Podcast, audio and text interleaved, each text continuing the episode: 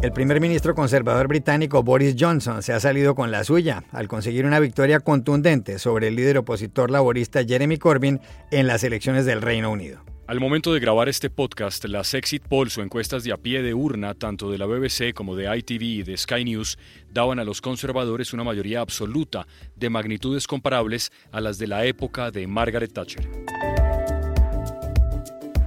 Y en Estados Unidos, este periódico The Washington Post publica un reportaje de investigación sobre los numerosos inmigrantes sin papeles que han sido contratados por la organización Trump a lo largo de los años. Una de esas trabajadoras, Sandra Díaz, habló con nosotros y acusa al presidente estadounidense Donald Trump. Él miente puesto que él ha contratado mano de obra toda su vida hispanos eh, indocumentados que hemos trabajado, que le hemos ayudado a estar a donde él está, hemos atendido sus, su hogar, sus campos de golf, sus restaurantes.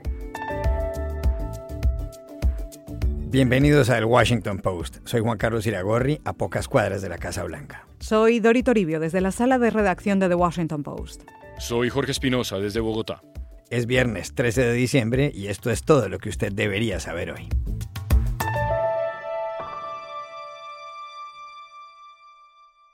Victoria rotunda de Boris Johnson, el primer ministro conservador en los comicios del Reino Unido, y una derrota monumental para Jeremy Corbyn y su Partido Laborista. Eso es lo que dicen las exit polls, las encuestas a pie de urna de BBC, de ITV y de Sky News a la hora en que grabamos este podcast. Y para entender qué ha pasado, tenemos con nosotros al analista político Juan Carlos Hidalgo. Muy bienvenido a este podcast, el Washington Post. Muchas gracias. Juan Carlos, ¿qué significa la victoria de Boris Johnson para el Reino Unido y particularmente para Europa? Este es el mandato que Boris Johnson estaba buscando con tal de lograr eh, su versión de Brexit, un Brexit duro, eh, dentro de los estándares que se debatieron en los últimos tres años tras el referéndum del 2016. Es una mayoría muy amplia, como no se ha visto desde los gobiernos de Margaret Thatcher, lo cual también significa que Boris Johnson tendrá un amplio margen de maniobra para negociar un acuerdo comercial con la Unión Europea eh, recordemos que existe un mandato para negociar este acuerdo comercial hasta diciembre del 2020. Eh, expertos señalan de que es muy difícil cumplir con ese eh, calendario tan ajustado. sin embargo, con una mayoría tan amplia es posible que Boris Johnson entonces tenga más margen de maniobra para ampliar plazos o para lograr mayor flexibilidad por parte de la Unión Europea. Así que es un triunfo rotundo los conservadores pero especialmente un triunfo rotundo de Boris Johnson que tomó una apuesta de alto eh, riesgo eh, llamando a esta elección y le ha salido. ¿Y cómo interpreta ese escenario histórico de mayoría absoluta que dibujan las encuestas? Bueno, de mis viajes al Reino Unido, uno puede interpretar de que a pesar de que mucha gente veía el fenómeno de Brexit como una anomalía, lo cierto es que un gran sector del público británico sigue apoyando la idea de salirse de la Unión Europea. Las encuestas señalan que más de un 40% de la gente quiere salir eh, de la Unión Europea y por lo tanto hubo un gran voto táctico a favor de los conservadores, por lo menos de lo que se desprende de las encuestas de salida de urna. Lo otro es que también, si bien Boris Johnson es un personaje eh, muy impopular y, se, presenta como uno de los primeros ministros más impopulares en tiempos recientes, el líder de la oposición, Jeremy Corbyn, el líder del Partido Laborista, ha sido todavía aún más impopular. Y la perspectiva de un líder de extrema izquierda al frente del gobierno británico simplemente eh, asustó a un gran sector del electorado que, a pesar de los resquemores que podrían tener sobre Boris Johnson, decidieron votar por el Partido Conservador ante el peligro de tener a un líder que ha manifestado eh, simpatías por grupos terroristas, ha manifestado su eh, antagonismo hacia la OTAN, ha manifestado eh, su simpatía por Vladimir Putin y que ha infectado un poco al Partido Laborista de elementos antisemitas. Así que también no podemos perder de vista el hecho de que no solo es un triunfo de Boris Johnson, sino una tremenda derrota para Jeremy Corbyn. Al parecer esta sería entonces la derrota más sustantiva del Partido Laborista desde 1924. Usted lo menciona, Juan Carlos, en esa respuesta. ¿Por, ¿Por, qué Boris Johnson, que es tan impopular, que tiene tantos problemas, tantos escándalos, gana las elecciones de manera tan contundente en tal vez la democracia más antigua que tiene Occidente? ¿Su personalidad es así de atrayente para los votantes británicos? Bueno, ciertamente es una, figura muy polarizante. Por un lado hay gente que lo encuentra muy carismático, muy llevadero, Eh, por otra parte, es un, personaje que ha tenido todas distintas posiciones políticas a lo largo de su carrera y el hecho de que se presentara con una lema de campaña de Get Brexit Done, un lema de campaña bastante conciso, hizo que ese segmento importante del electorado británico que apoya la idea de salirse de la Unión Europea lo apoya, cerrara filas tras de él, mientras que el Partido Laborista, eh, que podría haber sido la alternativa a Boris Johnson, no solo tenía un líder tremendamente deficiente en Jeremy Corbyn, sino que nunca encontró tampoco un relato efectivo en cuanto a su posición sobre Brexit. Eh, por mucho tiempo dilataron una posición al respecto, luego adoptaron la posición de convocar un segundo referéndum, pero lo cierto es que Jeremy Corbyn históricamente siempre fue un eh, miembro anti-Unión Europea del Parlamento británico. Por lo tanto, tampoco es que había una alternativa para muchos sectores moderados en el Reino Unido eh, en el Partido Laborista. Ciertamente es una eh, elección bastante histórica por, el resultado que obtienen los conservadores y también por las consecuencias que esto tendrá en la relación del Reino Unido con la Unión Europea y con el mundo. Juan Carlos Hidalgo, muchísimas gracias por estar con nosotros. Un placer.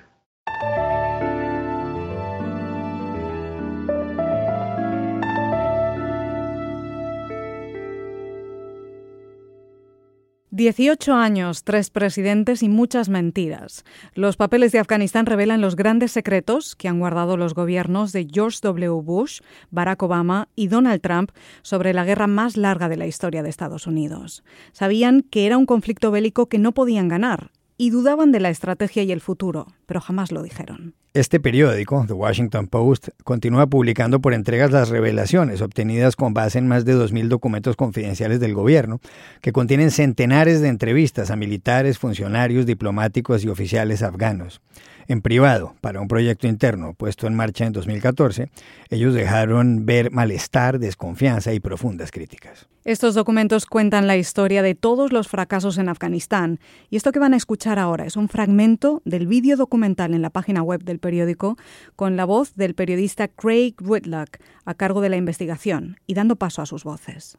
This material had been suppressed for so long that this was an original way to tell the story of all the failures in Afghanistan. We're, we're basically fighting the wrong way. We just let the Afghans rip us off because we didn't know how the story was going to end. We are not really here to win. Está con nosotros Emilio García Ruiz, jefe de redacción de la edición digital de The Washington Post. Hola Emilio, bienvenido. Hola, ¿qué tal? ¿Cuál es la gran revelación de esta serie de artículos del periódico? La gran revelación, la gran tragedia uh, de estos artículos es que casi desde el principio los generales y los presidentes y la, gente que controlaba la estrategia de los Estados Unidos no tenían ni idea lo que estaban haciendo y que lo sabían y no cambiaron de táctica. Lo que hicieron es ir en la televisión y salir y decir que todo iba muy bien y la realidad era que no iba muy bien. Lo sabíamos esto un poco porque teníamos periodistas con los soldados en Afganistán, pero nadie tenía la, la, oportunidad de saber que la gente en Washington no tenía ni idea de lo que estaban haciendo. Lo que queda claro en esta serie de artículos, Emilio, es que eh, los últimos tres presidentes de Estados Unidos ah, no han dicho la verdad sobre lo que pasa en Afganistán. Ni George W. Bush, ni Barack Obama, ni Donald Trump. ¿Va a haber alguna consecuencia política, no tanto para Bush o para Obama, pero va a haber alguna consecuencia política para Trump? ¿Va a haber alguna consecuencia para los militares estadounidenses? Creo, primero, políticamente, el público americano ha sabido que ha, ha, habido muchos problemas en Afganistán. O sea, que esto no es una gran revelación que la guerra no iba bien. Uh, políticamente, la gente americana, después de lo que pasó en Vietnam, casi lo mismo que pasó en Afganistán, está ya, eh, miran estas cosas como ah, así son los políticos, esto es lo que van a hacer y, así son todos, ¿verdad? Uh, pero la gran, lo difícil para el gobierno americano en esto es los soldados, ¿verdad? ¿Qué van a decir a los soldados que después de, de 18 años han estado en una guerra totalmente inútil. Hemos recibido varios eh, emails de soldados de verdad que te hacen llorar, escuchar que han perdido amigos, que han muerto en la guerra y ahora se están preguntando por qué estuvimos en Afganistán. Yo creía que estaba haciendo un trabajo importante y eh, después de leer vuestros artículos he aprendido que estaba haciendo un trabajo que nunca iba a ser eh, un suceso. Emilio, este trabajo periodístico y de servicio público es fruto de una batalla legal de tres años emprendida por The Washington Post. ¿Cómo empezó todo? Empezó con un periodista oír ah, que un general había dado una entrevista sobre la guerra.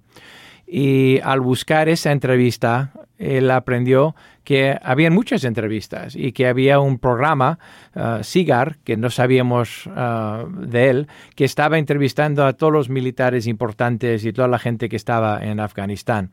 En los Estados Unidos, documentos como estos, estas entrevistas uh, son consideradas públicas y pedimos los documentos. Muchas veces, aunque sea legal que nos dieran los documentos, no te lo dan y te hacen ir al juzgado y, coger abogados y pelear ah, para los documentos. Y eso es lo que hicimos. Nos tardó tres años.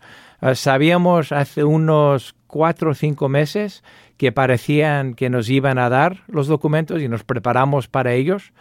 Ah, y cuando llegaron estamos listos para hacer este trabajo tan grande. Emilio García Ruiz, muchas gracias por estar con nosotros en el Washington Post. De nada.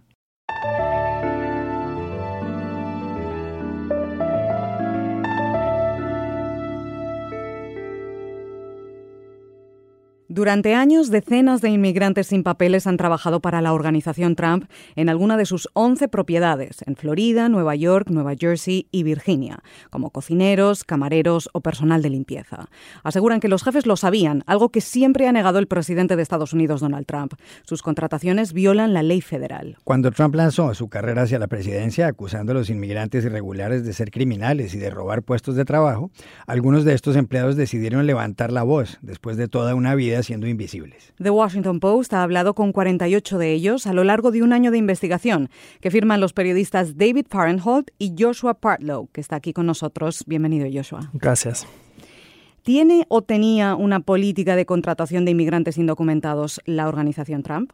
Lo que sabemos es que la, organización de Trump uh, ha contratado muchas personas uh, sin papeles por muchos años, décadas, y Ah, lo que sabemos es que ah, personas sin papeles ah, han trabajado en 11 propiedades de, la presidente y, y, sí, no, sé, no sabemos si es una política oficial de la empresa, pero sabemos que es algo muy común en la empresa por mucho tiempo y en diferentes partes de la empresa. Durante años, decenas de inmigrantes irregulares han vivido en la sombra de la familia Trump y han visto muchas cosas. ¿Cuál es la principal revelación sobre los Trump que cuentan estos testimonios? En estos testimonios, ah, los trabajadores están discutiendo sus servicios para la familia del presidente. Ellos tenían una relación muy cercana a la familia del presidente Trump. Ellos limpiaban las casas, ah, cocinaban la comida de él. Entonces ellos saben todas las preferencias de, la familia y, del presidente. Por ejemplo, ellos ah, saben que el presidente usa maquillaje, un, tipo de maquillaje que se llama Bronx Colors, ah, de su color naranja que ah, a veces vemos, y que él muchas veces él daba propinas a los empleados. entonces, para él decir que no hay inmigrantes uh, sin papeles en, sus empresas es, es, es, un hecho que hecho es, es, algo falso y muchos de ellos querían uh, hablar de eso. El Post ha contactado con la Casa Blanca para mm, facilitar una lista de todas estas revelaciones y la Casa Blanca responde que son falsas y que invaden la privacidad de la familia presidencial, ¿verdad? Sí. Pero también la Casa Blanca no ha respondido sobre los, detalles de las preguntas, no han dicho nada sobre qué, qué revelaciones son falsos. Entonces, Lo que tenemos es eh, los testimonios de muchas personas on the record y en, muchos casos los, los empleados tienen sus pedazos de evidencia de su tiempo en, la empresa.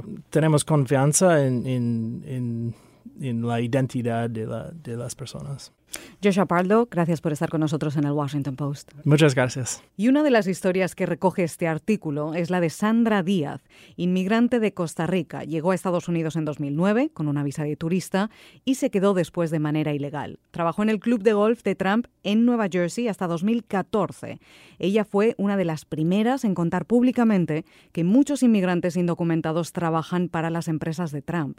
Sandra Díaz está con nosotros al teléfono desde Nueva Jersey. Sandra, bienvenida. Igualmente. ¿Cuál era su trabajo, Sandra? ¿Tenía acceso, contacto con el hoy presidente de Estados Unidos? Sí, mi trabajo, primero que todo, mi trabajo era eh, atender la casa de él, eh, la casa de su hija Ivanka, eh, lo que era limpieza, lo que era, todo tenía que estar yo al tanto. Y Sandra, después de usted em, contar su historia y contar la historia de otros inmigrantes indocumentados que trabajaban con usted, ¿ha habido repercusiones? ¿Ha habido castigos? ¿Ha, sufrido usted críticas? Después de haber hablado públicamente han sucedido muchísimas cosas buenas y muchísimas cosas eh, también malas, pero más que buenas, porque em, yo estoy muy, muy agradecida con todas las personas que nos han podido escuchar, especialmente con mi abogado, que que en un momento en el que el presidente habla tan mal del inmigrante, habla tan mal del hispano, eh, que, que viene directamente a, a querer eh, ponernos en mal, yo tuve, gracias a Dios, la oportunidad de decir que trabajé cerca de él, que estuve cerca de su familia, que estuve al cuidado de su hija, de su hijo, de, y que somos personas honorables y aunque el sea el presidente de los Estados Unidos en este momento, él miente puesto que eh, él ha contratado mano de obra toda su vida hispanos eh, indocumentados que hemos trabajado, que le hemos ayudado a estar a donde él está, hemos atendido sus, su hogar, sus campos de golf, sus restaurantes, siempre hemos estado inmigrantes indocumentados en la vida de él. Esas serían las repercusiones buenas de que usted levantara la voz y haya tenido la oportunidad de contar su historia. ¿Y las malas? Las malas es que mm, por haber hablado muchas de las otras eh, personas en, el campo de golf, por ejemplo, Westchester, más de más de 40 personas fueran despedidas, pero también ellos nos buscaron, están con nosotros y estamos luchando por 11 millones de inmigrantes que hay aquí, eh, ocultos, trabajadores, buenos trabajadores que no pueden alzar su voz y que nosotros ahorita somos la voz de ellos, eh, pidiendo por favor una reforma para todas estas personas que tenemos años indocumentados eh, trabajando aquí. Sandra Díaz, mucha suerte con esa lucha y muchas gracias por estar con nosotros en el Washington Post. Muchas gracias a ustedes por escucharnos, por ser la voz del inmigrante en español ahorita.